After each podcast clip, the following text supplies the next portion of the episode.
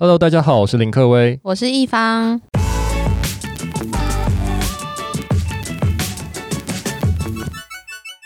哇，易方回来了哎！我回来了。对啊，是去隔离之后回来了，就对了。哎、欸，我也很想出国，好不好？哎、欸，我也是，我好想出国。我觉得真的很想要报复性出国。我也很想哎、欸，我觉得真的现在出不了国，真的很闷、欸，很痛苦。所以现在国内旅游超兴盛的。你有去哪里玩吗？宜兰吧。宜兰哦，宜兰应该塞爆。对啊，非常困难，很扯。现在只要是假日都是爆满的。可能就是雪隧应该是塞爆的，所以很困难。啊。我们今天其实我们的主题是品牌电商会员制到底要怎么建制？这个主题是因为我前几天有去高雄的一个基金会，帮他们去上电商会员的课程，所以我在想说用这个主题，然后来发挥一些我们所说的会员轮廓，要怎么样营运可以变得更顺利。好，那我一开始就先暖身问你一下，就是说你有没有加入过品牌会员？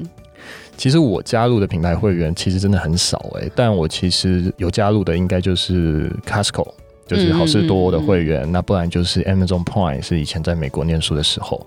其实我觉得这两个会员就是比较有目的性的去加入。但怎么说有目的性的？因为其实 Costco 就是你有那张会员卡嘛，你就是可以进去去购买它的东西，嗯、但是它的东西就是非常大分量的。嗯，那 Amazon Prime 它就是你每年你付五十九块美金，你就可以享受它的免运费，再加上你可以享受它的串流的服务。他想要把供应链做好，所以来做这样的方式。对啊，像我的话就是比较简单，就是那种什么 Uniqlo 啊、Pinkoi 啊之类的这种衣服类型的就对了。对对对，但是我就想要问你说，很多品牌他们都会有等级的那种制度，是？那你有因为想要成为 VIP 而就是增加很多的消费吗？其实我比较不会，就像我刚才讲，我都是很直接就去消费，我比较不会太理性了，对，我没有冲动型消费的那种感觉。对，但是以前可能如果有常出国的话，我们就会在 Expedia 去做购买一些可能房间啊，或是机票。其实我也不知道为什么，可能买一买之后，它就已经自动升等成好像是什么银级会员这样子。那表示你买太多，但是可能就是我只用它这个平台啊。哦，所以你用了个两三年或四五年，其实你可能就自动升等。嗯，但我发现像我的话，就是比如说我发现 Booking.com 他们是有等级的制度，然后我就。不会去，比如说 Airbnb 它是地方买，嗯，对，所以我就觉得这样的 VIP 其实还蛮吸引我，会去继续购买的。所以等于说，就是有层级的制度的设计，你会被它吸引，就对。对对对，像 Pinkoi 也是啊，我就会觉得每次都会说什么，你剩下两千五，你就可以升等成另外一个。哦，所以你会被那种剩下三十九块，你要买三十九块，你就可以获得一个什么？你会被这样子吸引，就对。有时候，有时候。那 Seven 原本常会做这样的事情啊。那是被洗脑这样，你就顺便买一个口香糖走，可恶，这样子不会啦，我没有这样子。OK，Seven 我就不会了。好好好，Seven 我就是很目的性，我要买什么就买。你就是买茶你就买茶，买什么就买什么。对，没错，我还是有理智的。好，那我们接下来就进到说品牌会员制度，它到底是一个什么东西？什么形成？为什么要做这件事情？那第一个，我们就先来问一下克威，说为什么品牌是需要设计会员制度的呢？其实品牌通常会设计会员制度，应该是想要绑住会员。那绑住会员就有很多目的嘛，包括就是给他更多的优惠，或者是说要怎么样去把会员的一些数据给截取出来，然后做更多的事情。所以其实品牌也是蛮贼的啦，他就是想要把会员都绑在这里，让他掏出更多的钱。你们就属于我，你们不可以去跟其他我的竞品买购买。对对啊，为什么我们客户会想要加入这个会员？通常客户会想加入会员，是因为他对这个品牌有热衷，或是有忠诚。假如说今天你看到一个你很喜欢的品牌，其实你会有动力想要加入他的会员，然后得到他的资讯。那不然就是，其实你可能是因为真的有需要这样的东西再加入会员。比如说我在 Uniqlo 看到他加入会员，我就可以折抵五十块还是一百块的话，我就想说哦，那就加一下。那就是诱因嘛，就是给你优惠的诱因，嗯、然后你也会加入。对啊。所以其实有时候品牌是希望消费者成为会员后，他们最重要的应该是想要让他再继续回购。所以品牌对会员的经营其实是格外的重要。那他们设计这样的会员系统，就是希望会员一直回来买，一直掏钱。所以如果说品牌要再去 acquire 新的 user，其实是非常难的。那如果说他直接对这些旧顾客去做沟通，因为顾客已经认识你了嘛，旧顾客都知道你了。那甚至旧顾客已经知道说，哦，我跟 Uniqlo 买，它的品质非常好。他就不会再跑去跟其他可能 Net 买或是其他地方买了。所以其实维护旧客人的成本其实还是偏低的。所以你等于说去跟旧客人沟通或是会员去做沟通，这是对品牌来说是非常重要的，嗯，而且比较快。接下来我就要问说，那会员制度的好处会是什么啊？品牌他想要把这个粉丝培养起来，因为培养起来这些粉丝，他可以再持续购买这些品牌的商品，其实就是提高这些会员的忠诚度，然后刺激这些人消费，等于说他永远就是张开双手来奔向你，然后让这些会员有专属的优惠，然后吸引他们再继续回来购买。嗯，所以经营会员其实就是让消费者可以有认同感，然后对品牌的行销跟那个品牌的知名度都是会很有帮助的。没错。那针对回购这个部分来讲的话，你有什么数据是可以证明说会员制度其实是真的能够帮助品牌的吗？有啊，其实我们之前在看的时候，其实我们看到 Amazon Prime 的会员，它其实它的终身价值 LTV 是高过于一般的会员，嗯、等于说 Amazon Prime 的会员他是会更愿意花钱。在 Amazon 的商店上面去做消费，这样子的话，其实会员制度它的养成其实是非常重要。等于说你是养这一批的铁粉，嗯，然后始终粉丝，他会一直来做购买的动作。那为什么品牌会对会员或是 VIP 这么样的注重？我觉得就是这个原因。嗯，而且这些会员你还可以继续研究他们，说他们到底喜欢什么，或者是你可以了解到他说他的消费习惯是什么，那你其实就可以更优化这些会员的消费的能力嘛。对啊，其实很多品牌它会在会员的资料上面下 tag，等于说今天假如说一方好了，你会是女性，可能喜欢很多衣服，然后喜欢网拍，然后这样子的 tag，你做这样的 tag，你就可以去分析很多到站的客人或是买东西的客人。你或许以后可以推，就是一方可能特别喜欢红色的东西，那你就会推红色的东西给他。嗯、所以等于说，品牌你是要克制化去做这个会员，克制化对这些会员的消费习惯去做分析，然后给他更多更多适合他的产品。嗯，好，那我们回到这个客人这一边，就是说，通常加入会员会是什么样的方法？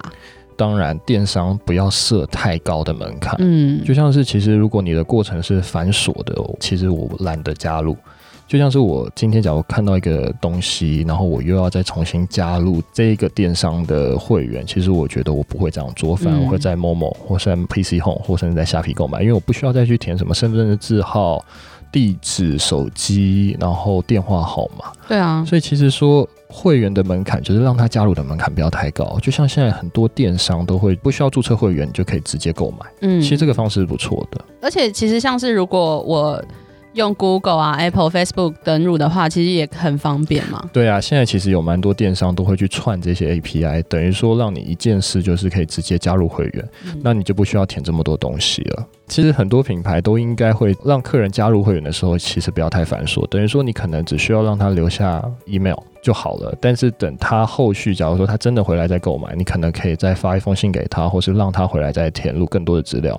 我看过一些电商会，就是让他填满资料之后，他就送他五十块的点数。嗯，对啊，我觉得这对我来讲会比较好一点，就不用立即我现在就要做这件事情，就是以诱因式的方式在吸引消费者把他所有的资料填起。对，但是我也想要站在品牌方讲一下啦，如果是品牌。